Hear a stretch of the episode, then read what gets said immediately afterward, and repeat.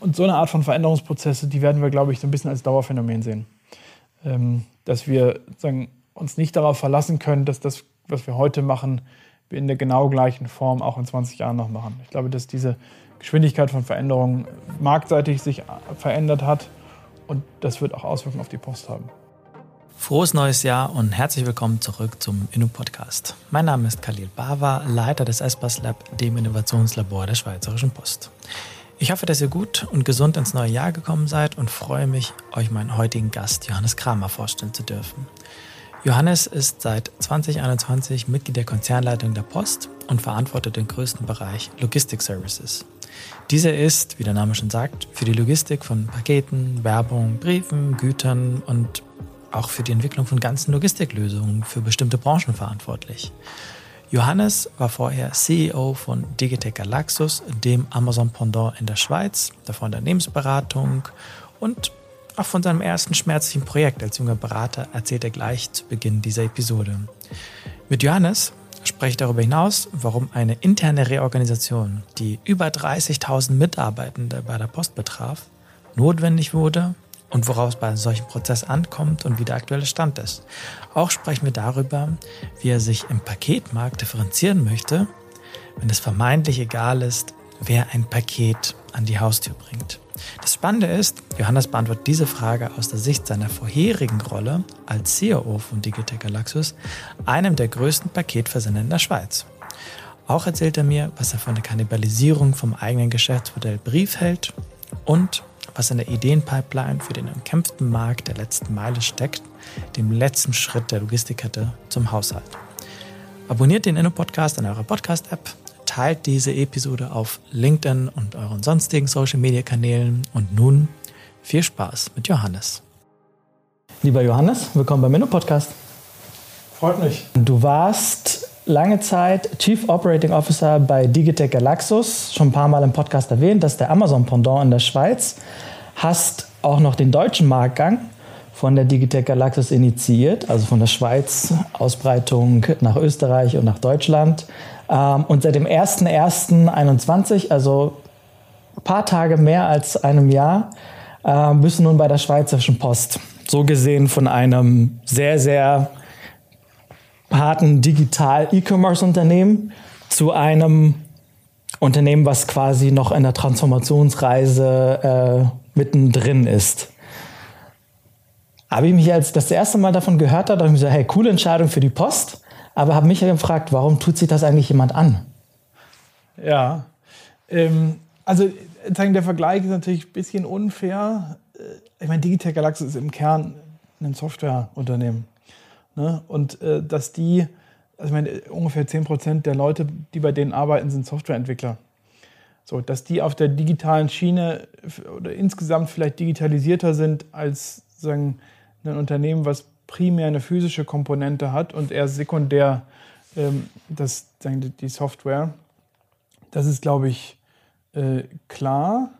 Aber trotzdem, ich finde die Post, also wir sind ja schon auch extrem Software gesteuert. Wir haben sagen, alles, was wir tun, mit unseren, vor allem mit unseren großen Kunden, ist irgendwie extrem über Schnittstellen, über Daten, ähm, über äh, sagen, Prozesse, die alle nicht mehr analog sind, äh, gesteuert. Und auch unsere gesamte, alles, was wir dann im physischen tun, wird ähm, durch Software zum großen Teil gesteuert. Also sagen, wenn die Ware bei uns reinkommt, wenn sie dann über die Sortieranlagen läuft, sowohl Briefe als auch Pakete als auch andere, ähm, wenn sie dann irgendwie in die Routenplanung geht, wenn sie in die, äh, sagen, in die Zustellung geht.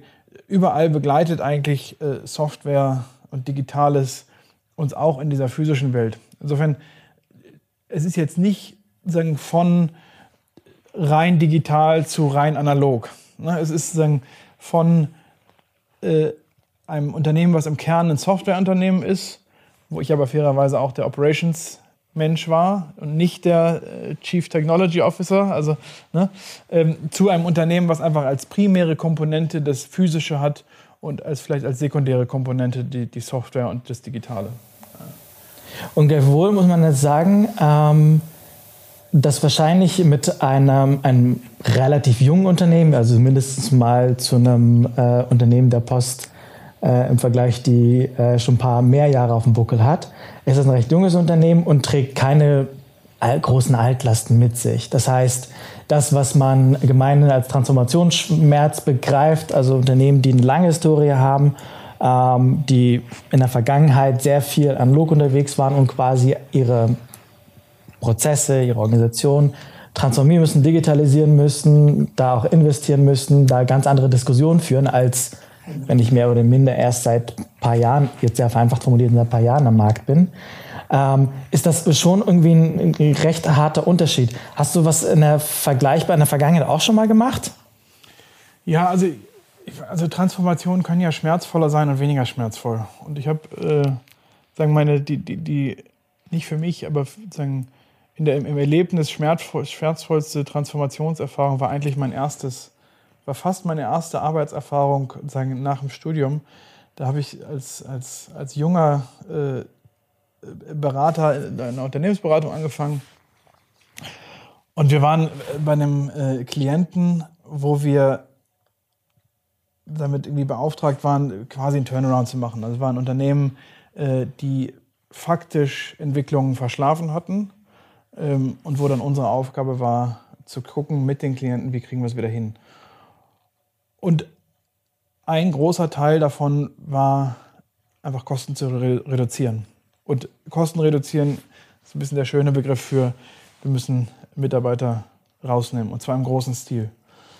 Und das war sagen, damals mein Arbeitsstrang. Mit den Klienten gucken, wo können wir wie viele Leute rausnehmen. Und das waren nicht einstellige, waren auch nicht zweistellige, auch nicht dreistellige, waren vierstellige Zahlen.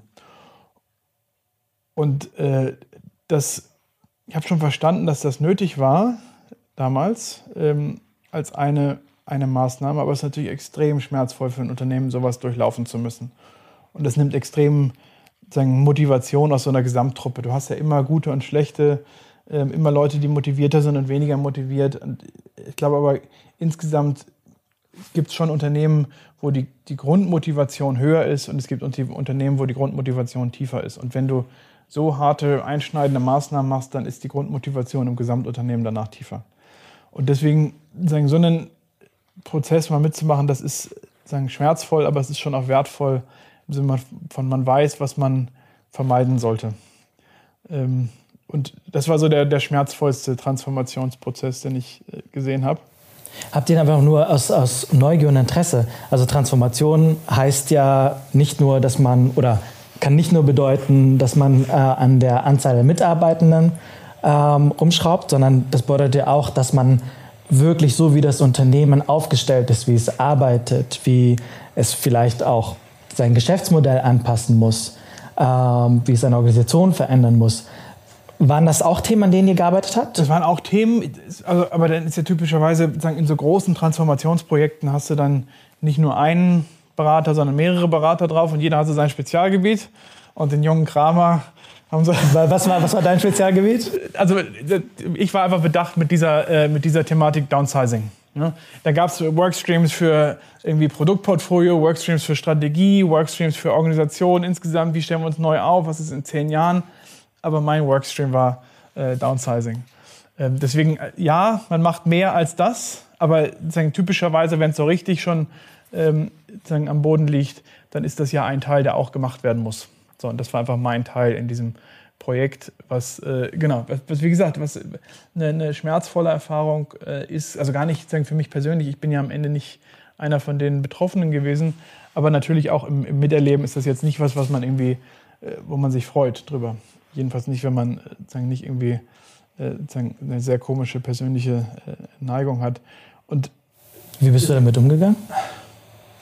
Also ich meine vor allem für den, den ersten beruflichen Schritt und dann irgendwie einen Plan zu machen, klingt erstmal nicht so, nicht so cool. Nee, das stimmt. Also ich glaube, was, was schon hilft, ist, wenn man grundsätzlich das Gefühl hat, das ist zwar jetzt extrem schmerzvoll, aber es ist in der Tat notwendig. Ähm, so, das, und das war da so. Also es, es war wirklich, gab keinen Weg drumherum. Und dann hilft das, dann ist es zumindest mal, man muss das machen und man ist, sagen, man hat dann einen schmerzvollen Prozess, der auch wirklich keinen Spaß macht, aber es ist nicht so, dass man sagen, gegen die eigene Überzeugung da handeln muss. Ich glaube, dann wäre es schwieriger gewesen. Wenn man weiß, es ist jetzt dann nötig und es ist ein Teil, der gemacht werden muss, dann, dann kann man damit einfacher umgehen oder konnte ich damals einfacher damit umgehen.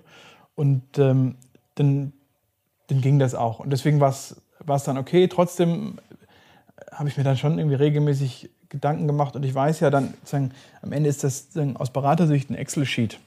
Ne?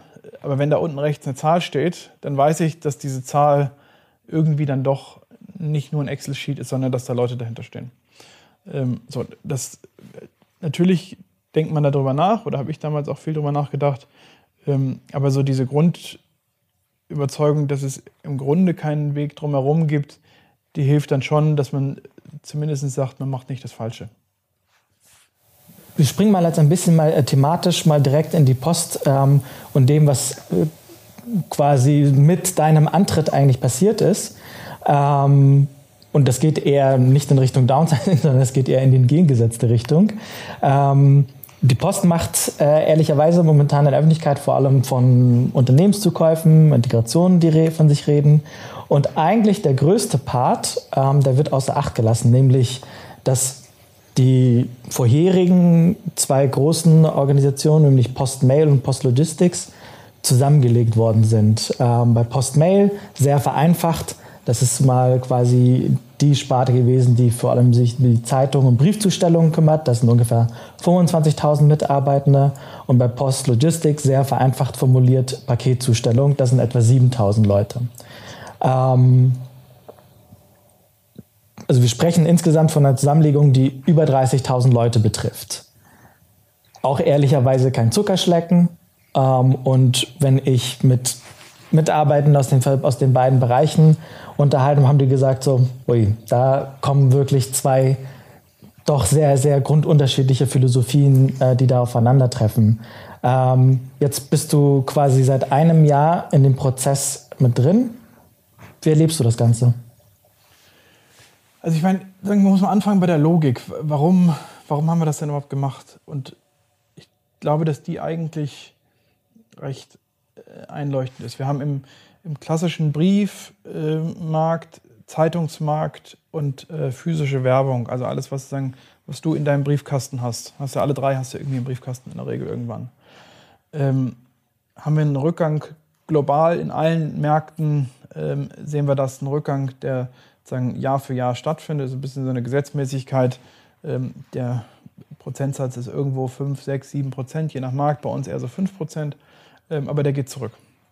Also Digitalisierung, dieses äh, wunderbare Schlagwort, ist so der, der Hauptgrund. Also es gibt dann vor allen Dingen bei Transaktionspost, also wenn du irgendwelche Rechnungen bekommst, wenn du irgendwelche Kontoauszüge bekommst, wenn du von deiner Versicherung, da gibt es Entwicklungen, das zu digitalisieren. Das gleiche passiert bei Zeitungen. Auch Zeitungen, physische Zeitungen äh, tun sich schwerer. Das gleiche passiert bei Werbung, wobei es da natürlich auch inzwischen wieder Gegentrends gibt. Aber grundsätzlich kann man sagen, Drucksachen in deinem Briefkasten nehmen tendenziell ab. Und das ist eine Gesetzmäßigkeit gewesen, die gab es seit Jahren ähm, und die wird es auch noch ein paar Jahre geben. So, das heißt, wir haben diesen großen Stamm ähm, an Mitarbeitenden und Infrastruktur auf der einen Seite, die eher in einem äh, runtergehenden Geschäft tätig sind. Und gleichwohl gibt es irgendwie einen politischen Grund, der sagt, egal wie das ist, ihr müsst das machen.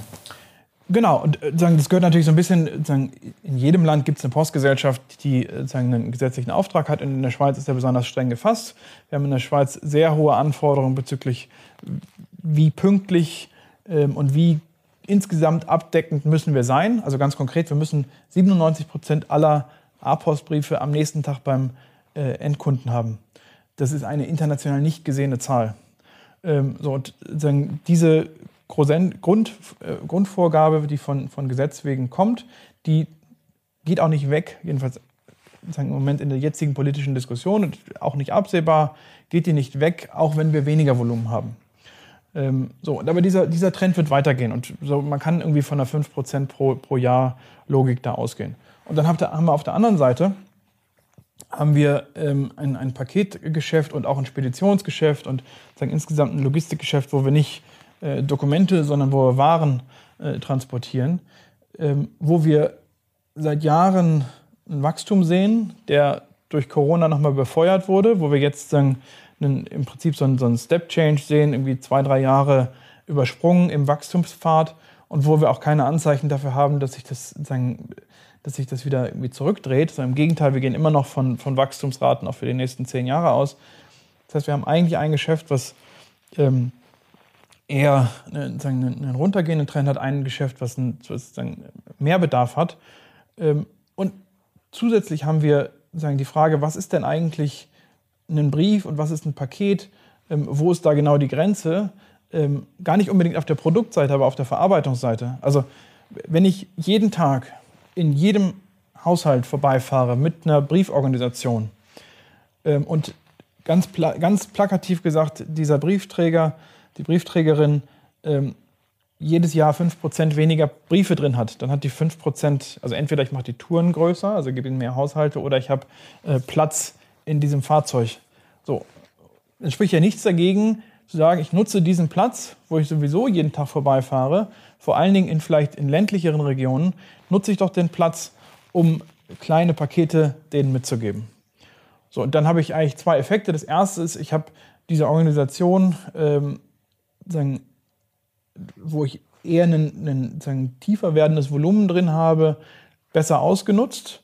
Plus ich gebe den Leuten eigentlich eine Perspektive von, ja, ihr seht nicht nur jedes Jahr, wie es weniger Briefe werden, was ja irgendwie auch psychologisch nicht ganz einfach ist, wenn ich jedes Jahr sehe, wie es ein bisschen weniger wird.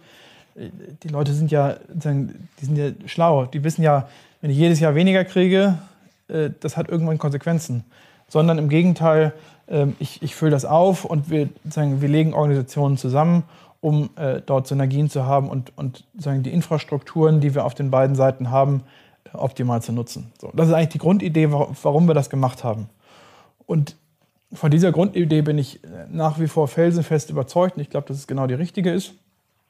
Und dann haben wir gesagt, innerhalb dieser, sagen, dieser Zusammenlegung müssen wir uns eigentlich auf Märkte konzentrieren. Also es gibt verschiedene Märkte innerhalb dieser, äh, dieser äh, Organisation. Ähm, der eine ist so der klassische Brief- und Paketmarkt. Also äh, E-Commerce, Pakete, ähm, und klassische Briefe. So, das ist eigentlich Markt 1, so das ist ein klassisches Geschäft. Das zweite ist der Medien- und Werbemarkt, der für uns auch schon immer ein, ein sehr großer äh, Bereich war, der sagen, im Wesentlichen in diesem Briefmarkt mitgeschwommen ist. Ähm, aber eigentlich für, für sich eine sagen, teilweise andere Gesetzgebung hat als der, ähm, als der klassische E-Commerce-Markt zum Beispiel. Inwiefern andere Gesetzgebung? Ähm, also ich bin sagen, in, dem, in dem Werbemarkt habe ich, sagen, hab ich die Verleger, ähm, die sagen, ihre äh, physischen Produkte haben, die ihre digitalen Produkte haben, aber ich, ich folge im Prinzip den Gesetzgebungen der, der Zeitung und nicht dem, äh, dem E-Commerce-Markt. Auf der anderen Seite habe ich die, die physische Werbung, wo wir sagen, die ganz verschiedene Kundengruppen drin haben, traditionell extrem viele physische Retailer ähm, die ihre wöchentlichen Prospekte äh, irgendwie da mitgeben etc. Aber immer mehr, und das sieht man international äh, zunehmend, fast noch stärker als in der Schweiz schon, aber ich glaube, dass es auch in der Schweiz kommen wird, dass auch die E-Commercer in diese, ähm, in diese physische Werbung reingehen. Ähm, aber da sagen, bin ich natürlich eher in einer, in einer Massenlogik als in einer Einzellogik. Ne? Also in einer, in, im Paket, da habe ich typischerweise sagen, ein Paket, was, ähm, was für jetzt einen, einen Kalil äh, gepackt wurde, ist ein spezifisches Produkt, das bringe ich zu dir und das ist eins. Auf der Werbungsseite habe ich typischerweise irgendwie einen Prospekt, der für eine ganze Stadt gedruckt wird und dann in jeden Haushalt gebracht wird. Also ein bisschen andere äh, Grundvoraussetzungen und auch ein bisschen andere Kundenstrukturen und andere Ansprechpartner, vor allen Dingen auf der Kundenseite. Ne? Also bei der, ähm, bei, beim Paket, da spreche ich äh, mit den Logistikern ähm, bei der Werbung, da spricht man mit den, mit den Werbeverantwortlichen. Deswegen sozusagen diese beiden Märkte äh, voneinander äh, getrennt. Dann das Internationale ist nochmal sozusagen ein anderer Markt, also alles, was der, aus der Schweiz rausgeht und reinkommt, wo wir sehr viel mit, mit internationalen Organisationen zu tun haben. Also es gibt so eine äh, Zusammenschluss äh, oder im Prinzip so ein, so ein Verein, Weltpostverein, wo äh, alle globalen äh, Postgesellschaften drin sind, wo im Prinzip geregelt ist, wie, wie sagen, wie Austausch von, von Briefen oder auch von, von Kleinwaren wieder funktioniert im globalen Kontext, wie da auch die, die Preise funktionieren, wie die Abrechnungslogiken funktionieren und so weiter. Relativ spezifischer Markt sehr, äh, sehr global, international, sehr politisch, äh, sagen, auch nochmal ein, ein, sehr anderer Markt und alles, was rein und raus geht äh, aus der Schweiz, ist ein, sagen, separater, abgeschirmter Markt. Und dann haben wir noch das, das Thema Güterlogistik, also alles, was was größer ist als ein Paket, wie Spedition, also alles, was du auf einer Palette bekommst, ein Sofa, einen, wenn du mal ein Schlauchboot, ein großes bestellst oder so, ne, und dann nicht der Pöstler mit dem Paket kommt, sondern dann kommt so ein kleiner Lieferwagen äh, und äh, bringt dir die Waren entweder auf den, auf den Bordstein oder in deine Wohnung oder baut es sogar auf, je nachdem, was du beim, beim Laden, äh, beim E-Commercer halt gebucht hast. Das ist dann nochmal äh, sagen ein Markt. Und was, das sind alles so unsere angestammten Märkte. Und was wir dann jetzt noch äh, zunehmend haben, ist ein Thema Branchenlösung, ähm, wo wir im Prinzip sagen, es gibt auf der einen Seite gibt es Märkte, wo wir einfach unsere klassischen Produkte anbieten. Äh, ein E-Commercer, der nimmt unser Paket, äh, gibt uns ein Paket, wir transportieren das von A nach B. Und dann gibt es aber auch Märkte, wo wir im Prinzip sagen, Leistungen sehr viel stärker zu einer branchenspezifischen Lösung zusammenbündeln müssen. Und das ist jetzt ein Beispiel, ist irgendwie der Gesundheitsmarkt wo wir ähm, zunehmend äh, aktiv sind, wo wir schon aktiv sind, wo wir noch verstärkt aktiv sein werden, wo wir ähm, Lagerlogistik mit Transportlogistik, mit ähm, sozusagen Feinverteilung äh, in Krankenhäusern, also wo wir im Prinzip mehr machen als Produkt geht von A nach B, sondern wo wir wirklich Lösungen anbieten, die sozusagen auf eine Branche äh, gesamthaft zugeschnitten sind und die sozusagen große logistische Gesamtprozesse äh, Prozesse für Branchen hoffentlich sinnvoller lösen, als das die Spieler alleine können. Okay. Also wenn ich das richtig, also wenn ich das richtig verstanden habe, also aus der, aus der Logik heraus, dass das Volumen dessen, was bei mir im Briefkasten landet, Pi mal Daumen 5% jedes Jahr zurückgeht. Ja. Ähm, an, auf der anderen Seite auf dem, was äh, ich an Paketen bestelle, also jetzt nicht nur ich persönlich, sondern irgendwie ein Haufen Menschen in der Schweiz, dass das alles ähm, Du hattest gesagt, dass es ungefähr mit der Pandemie drei Jahre übersprungen worden sind und dass das Wachstum nach wie vor nach oben geht. Ähm, das als Treiber wahrnehmend und vor dem Hintergrund zu sagen, okay, wir geben unseren Leuten, die in beiden Feldern unterwegs sind, wir geben den beiden auch eine Perspektive, dass diejenigen, die wahrnehmen, da geht das Volumen runter, dass wir denen sagen, hey, aber es gibt andere Möglichkeiten, andere Wege, es gibt andere Dinge, wie die Leute äh, brauchen, die wir als Schweizer Post auch zustellen möchten.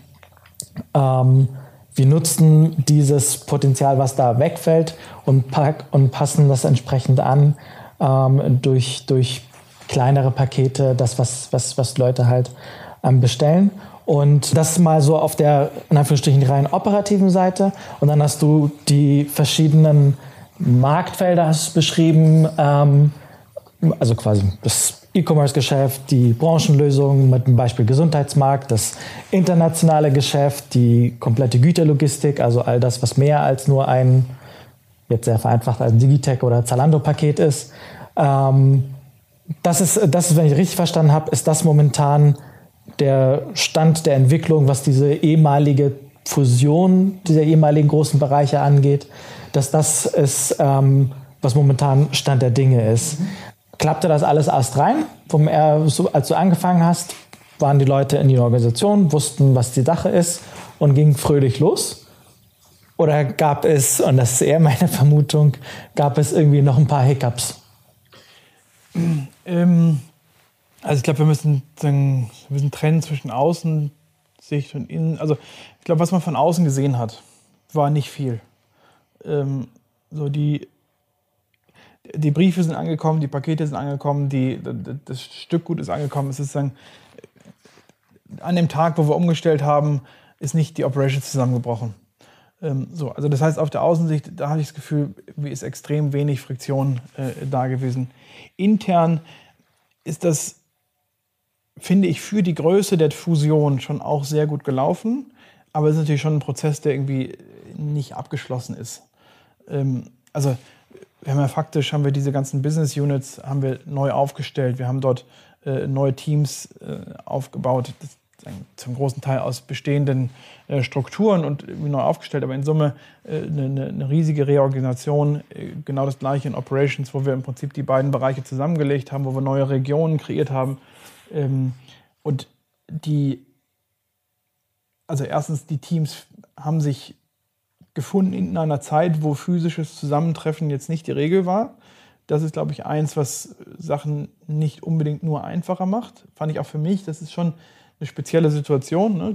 Sagen, also mindestens die ersten vier Wochen hast du wahrscheinlich niemanden hier gesehen. Ja, wenige. Ne? Also das, und das ist, hat sich ja durchgezogen. Also so Homeoffice ist schon die, die dominierende Arbeitsform und ich finde das, das schon, ähm, es ist richtig, dass wir das tun und das sollten wir tun, aber es ist sagen, für eine Firmenkultur schon nicht langfristig gesund, äh, in meiner Sicht, nur Homeoffice zu machen.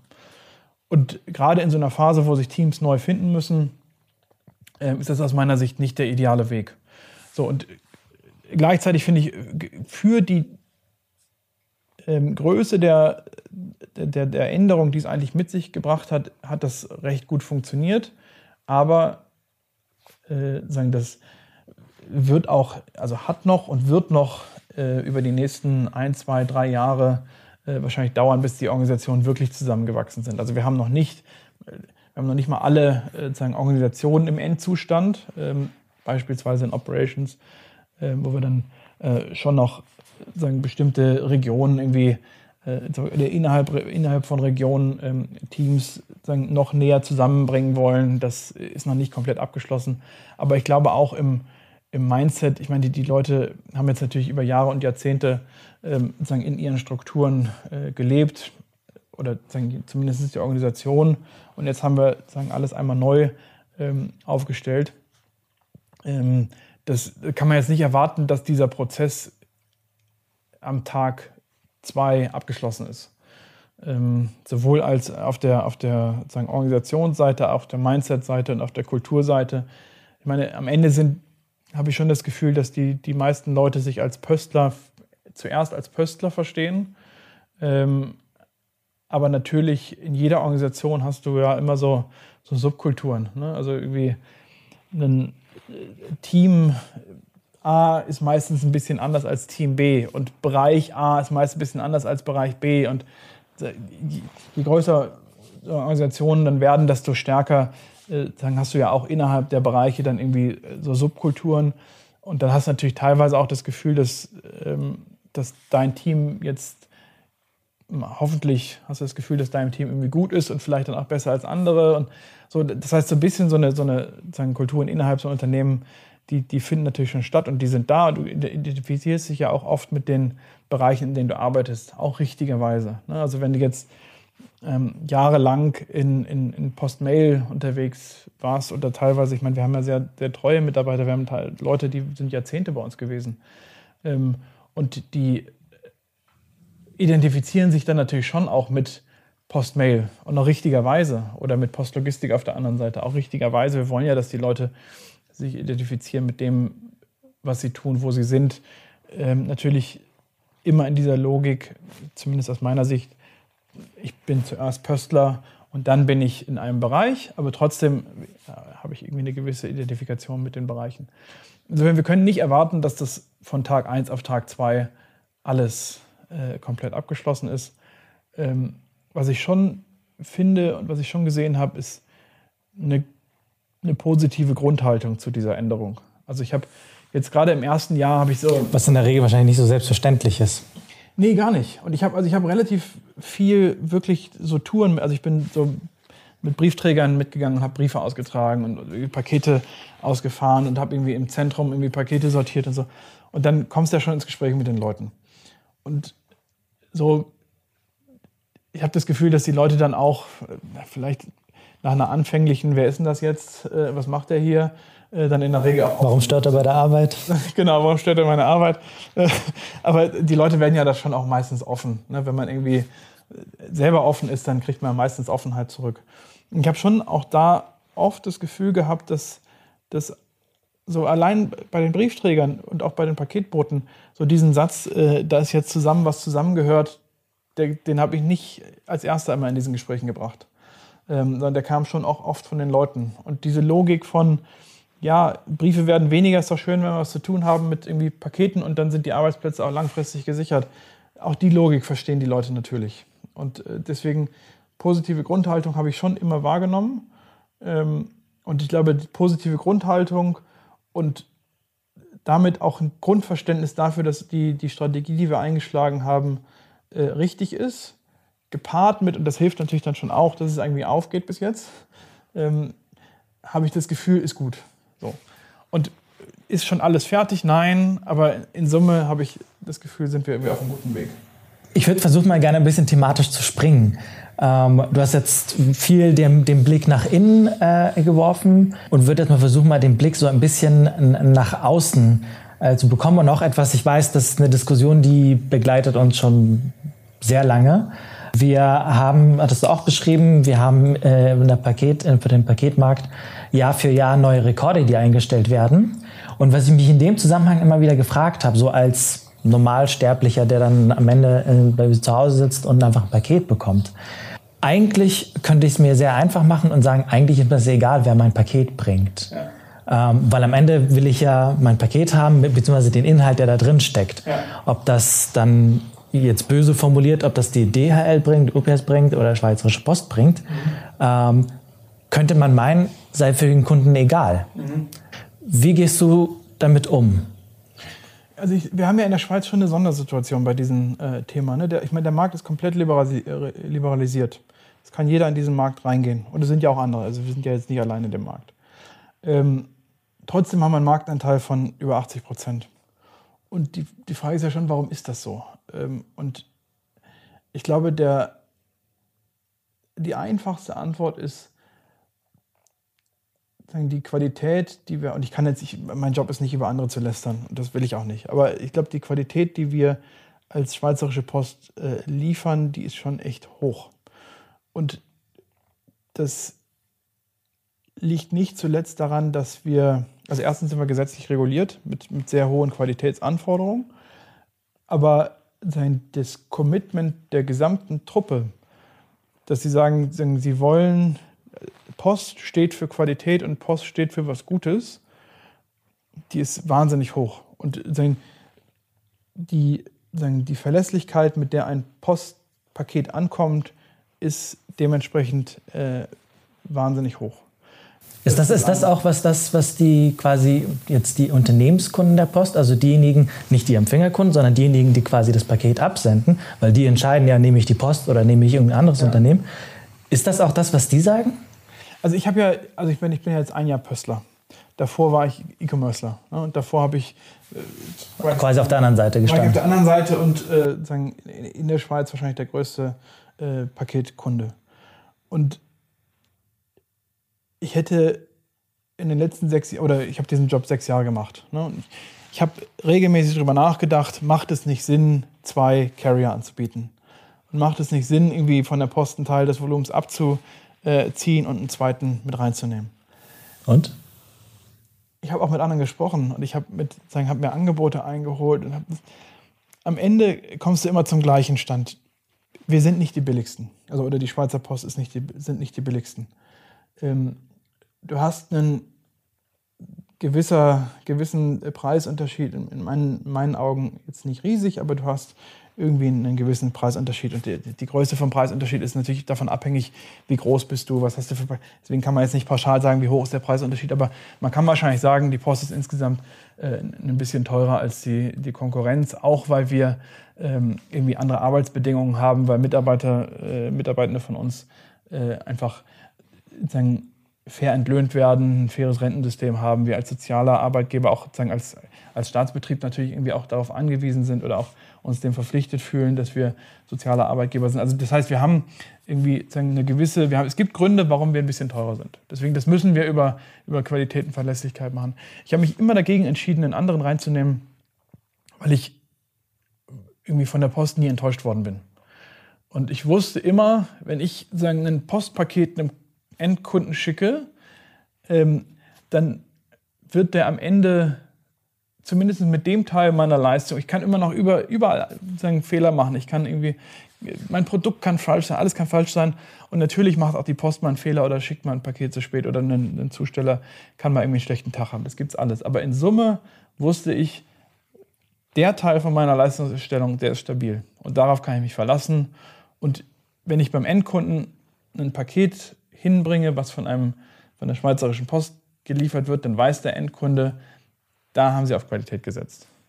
So, und diese Gewissheit sagen, auch gegenüber dem Kunden darzustellen, das war mir am Ende immer mehr wert, als irgendwie äh, noch, ein paar Rappen äh, auf dem Versandetikett zu sparen. Und ich glaube, dass die meisten E-Commercer da ähnlich denken. Ich meine, dafür spricht dieser 80% Marktanteil und das ist auch, glaube ich, richtig. Also das ist sozusagen dieser, dieser Punkt von Paketübergabe ist schon, ja, natürlich kannst du sagen, am Ende das Paket ist da.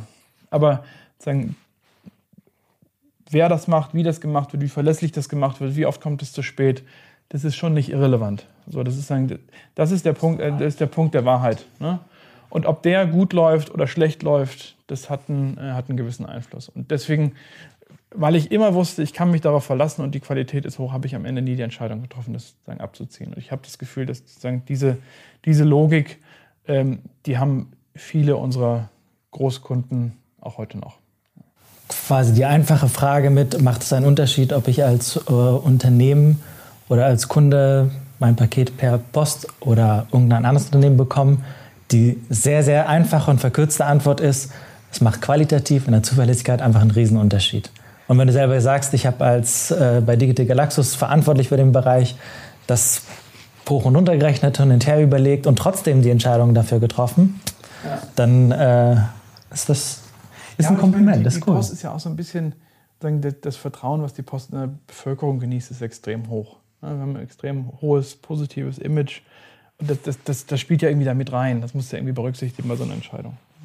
Jetzt weiß ich ähm, an einem relativ einfachen Beispiel, ähm, dass was die berühmte letzte Meile angeht, dass das etwas ist, was ein sehr heiß umkämpfter, ähm, umkämpfter Bereich ist. Einfaches Beispiel, ich habe vor mit Beginn der Pandemie vor allem ähm, meinen kompletten Einkauf einfach komplett über mein Mikro abgewickelt. Das ja. ist irgendwie eines der großen Supermarketten. Die haben das, äh, ich glaube, auch relativ am Anfang zur Pandemiezeit ähm, gelauncht und das Unternehmen NoTime, was quasi ähm, der Post gehört und die haben mir quasi meine Einkäufe, ich habe es an einem Tag bestellt, am nächsten Tag war mein Einkauf einfach da.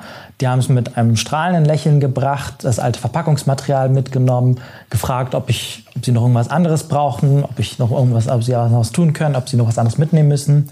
Ähm, und dieser, die, dieser, dieser heilige Moment, also quasi wirklich die, der allerletzte Auslieferungspunkt an die Haustür zu dem Menschen, das ist, ähm, hat er selber gesagt, das, ist tatsächlich ein sehr, sehr heiß ähm, umkämpfter Markt. Und MyMicro und NoTime, was quasi in diesem Bereich dort aktiv ist, ist jetzt ein Beispiel, wie die Post ähm, da unterwegs ist. Was sind ansonsten so, was steckt dann ansonsten in der Pipeline, um auf diesem letzten Abschnitt, dieser berühmten letzten Meile, um dort weiterhin auch äh, stark zu bleiben? Also sagen, grundsätzlich, ähm, ich glaube, es gibt da, also ganz simpel gibt es drei Sachen, die wir, die wir machen müssen. Das eine ist sagen, Kapazität schaffen, da sind wir dran. Ähm, und das ist, glaube ich, sozusagen Grundversetzung und Voraussetzung eins. Das zweite ist Qualität im Sinne von Verlässlichkeit. Äh, das, das hatte ich eben erwähnt, also diese irgendwie größer 95 Prozent äh, äh, Liefertreue, grundsätzlichen Vertrauen in die Leute, die da arbeiten.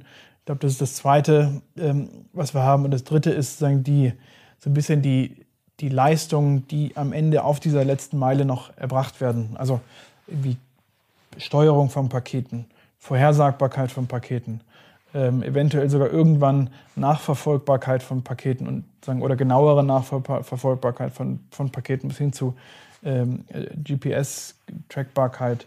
Ähm, das ist im Prinzip so ein bisschen dieser dritte Ast, ähm, der zunehmend noch dazu kommt.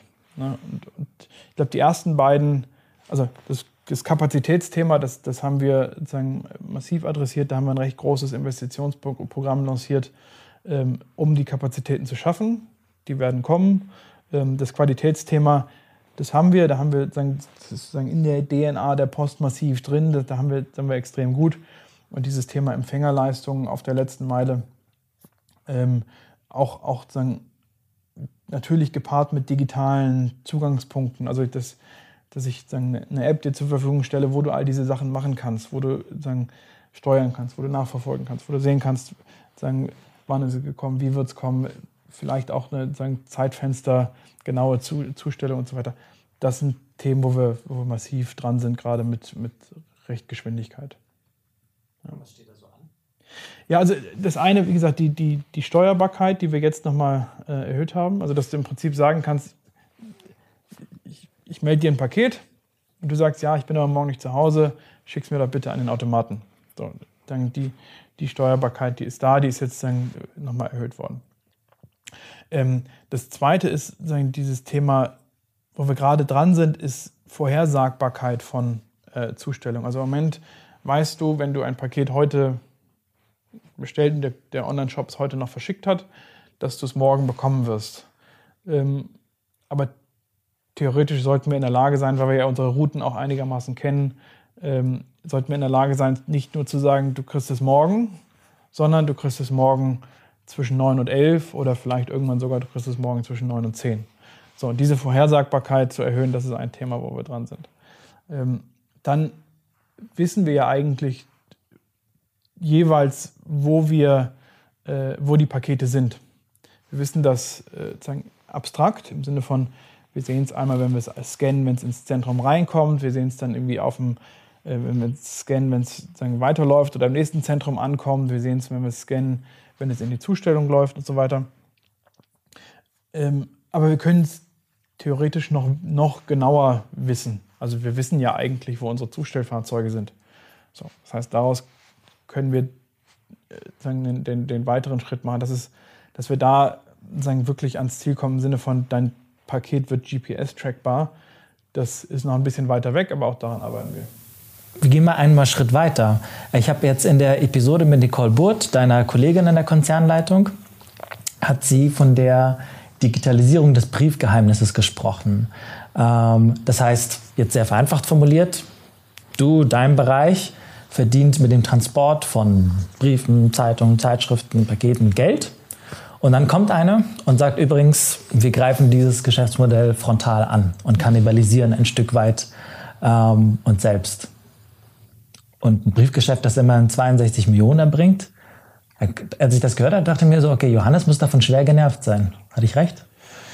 Ähm, nein, weil ich, also, ich meine, am Ende ist ja die Frage, gibt es ein Bedürfnis für diesen, für diesen Service oder nicht? Und wenn es das Bedürfnis gibt, dann wird irgendjemand dieses Bedürfnis abdecken. Und dann ist die Frage, wer deckt dieses Bedürfnis ab? Und das ist mir ja schon viel lieber, wenn wir das selber machen, als wenn es jemand anders macht. Ne? Also, also dir ist lieber, wir machen selber unser eigenes Geschäft kaputt, als irgendjemand anderes das macht. Ja, also genau. Ich meine, wenn es Digitalisierung gibt, und die gibt es ja nun mal, und es gibt das Bedürfnis danach, nicht nur über, ähm, ich habe irgendwie also als, als Endkunde, wenn ich sage, ich will sagen, meine Transaktionspost digitalisiert haben, dann kann ich entweder irgendwie drei Online-Banking-Plattformen, sieben Versicherungen, ähm, dann noch irgendwie fünf verschiedene äh, staatliche Institutionen und irgendwie sehr viele verschiedene Zugangs digitale Zugangspunkte haben, äh, E-Mail-Postfächer und so weiter, teilweise sicher, teilweise unsicher, E-Mail-Postfächer eher unsicher. Oder ich kann sagen, ich versuche das dann zu zentralisieren auf, auf, auf eine App oder auf eine, eine Grundlogik. Ähm, und wenn es dieses Bedürfnis gibt, und davon gehen wir aus, ähm, dann ist es natürlich sinnvoller, wenn wir dieses Bedürfnis erfüllen, weil wir auch, glaube ich, eigentlich in der Position sind, das zu tun. Also dieses, diese Grund, dieses Grundvertrauen, ähm, wenn ich irgendwo Daten habe, wenn ich sozusagen Informationen habe, wenn ich sozusagen Dokumente austauschen will, dann macht die Post das verlässlich und ich kann mich darauf verlassen, dass da das Briefgeheimnis gilt. Ähm, das gilt aus meiner Sicht im physischen natürlich und sehr stark, aber es lässt sich schon übertragen auf das, auf das Digitale. Insofern glaube ich, sind wir in der Position, das, das machen zu können. Und dann nochmal, wenn es das Marktbedürfnis gibt, wovon äh, sagen wir ausgehen, ähm, dann ist es mir natürlich lieber, wenn wir das selber machen, als wenn es jetzt irgendjemand macht. Und insofern, die Antwort, relativ einfache Antwort ist nein, ich bin nicht genervt davon, äh, sondern das ist eine gemeinsam getragene Strategie. Und jetzt würde ich mal versuchen, so ein bisschen die Abschlusskurve zu bekommen. Und habe drei schnelle Anfragen zum Abschluss. Was hast du bei Digitech gehabt oder gemacht, was dir bei der Post noch fehlt? Also als ich angefangen habe, das war vor sieben Jahren äh, bei Digitech Galaxus. Da waren wir noch äh, ein bisschen kleiner, als wir, äh, als wir dann am Ende waren oder deutlich kleiner, also Faktoren kleiner. Aber da war mein Bereich, hatte so 300 Mitarbeiter ungefähr, Mitarbeitende. Ähm, und da kannte ich noch jede Führungskraft persönlich, also jeden Gruppenleiter, jeden Teamleiter im Lager. Ähm, überall sagen, kannte ich die Leute persönlich, wusste die Namen, konnte sozusagen zumindest grob deren äh, Geschichte einordnen und hatte eine recht hohe Nähe zu den ähm, Leuten. Ähm, so, dann sind wir massiv gewachsen, das ist dann alles irgendwie viel größer geworden auch. Und dann kannte ich am Ende nicht mehr jeden und jede. Ähm, aber ich habe schon das Gefühl gehabt, dass ich dann immer noch eine recht hohe Nähe zu den Leuten hatte. Ähm, weil dann, also einmal über Zeit, dann hast du ja, hatte ich dann, aber weil wir um, um, so Faktoren gewachsen sind, sind die meisten Leute während meiner Zeit gekommen und ich habe dann schon über das Recruiting, äh, das war mir immer ein wichtiges Thema, dass ich da noch möglichst viel, möglichst breit äh, reinschauen kann. Ähm, deswegen hatte ich sagen, da noch eine, eine Nähe und, und sagen, möglichst viel Kontakt mit den Leuten hatte ich auch immer. Ne? Also ich habe versucht, äh, sagen, jeden äh, und jede mindestens einmal im Jahr in Interaktion zu haben. Es ging nicht immer eins zu eins, das war dann irgendwie teilweise so äh, größere Veranstaltungen, ähm, aber sagen, dass wir oder dass ich mit, mit allen Mitarbeitenden einmal im Jahr auf irgendeine Weise Kontakt hatte in physischer Form. Also ich, ich und sagen, face to face time. Raum, face to face. Wie gesagt, nicht immer eins zu eins, aber so. Und, und diese Nähe, die ist ähm, natürlich in so einer sehr großen Organisation schwieriger zu schaffen. Ähm, und sie ist auch in Corona-Zeiten noch mal ein bisschen schwieriger zu schaffen. Ne? Und das ist was, wo ich am ehesten sagen würde, das ist noch nicht, das, da bin ich noch nicht da, wo ich gerne wäre. Ähm, ich hätte jetzt nicht den Anspruch, das ist auch, wäre auch ein absurder Anspruch, dass ich äh, jede Gruppenleiterin äh, und jeden Teamleiter kenne.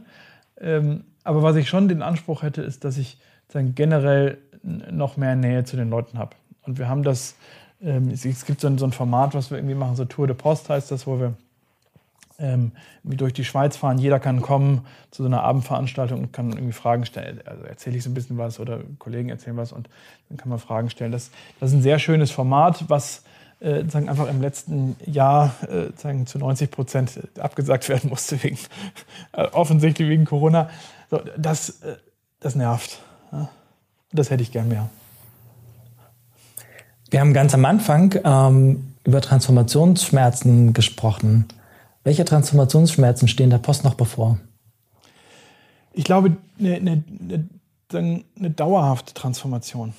Ähm, also wenn wir auf unsere Märkte schauen, ich glaube, in Summe ähm, sind wir in einem sehr schön aufgestellten Markt unterwegs. Also gesamthaft mal, wenn man jetzt von, von 7000 Metern Höhe drauf schaut, Logistik ist was, was wie gebraucht wird und kleinteilige Logistik ist was, was zunehmend gebraucht wird, auch in der Zukunft. Ähm, und deswegen glaube ich fest daran, dass wir insgesamt auf einem Wachstumspfad sind. Aber natürlich sind wir irgendwie in, äh, sagen, in Märkten unterwegs, die sich verschieben. Also ich habe irgendwie über den, den, diesen Werbemarkt zum Beispiel gesprochen, das physische ähm, Direct Mailing in die, äh, in die Briefkästen.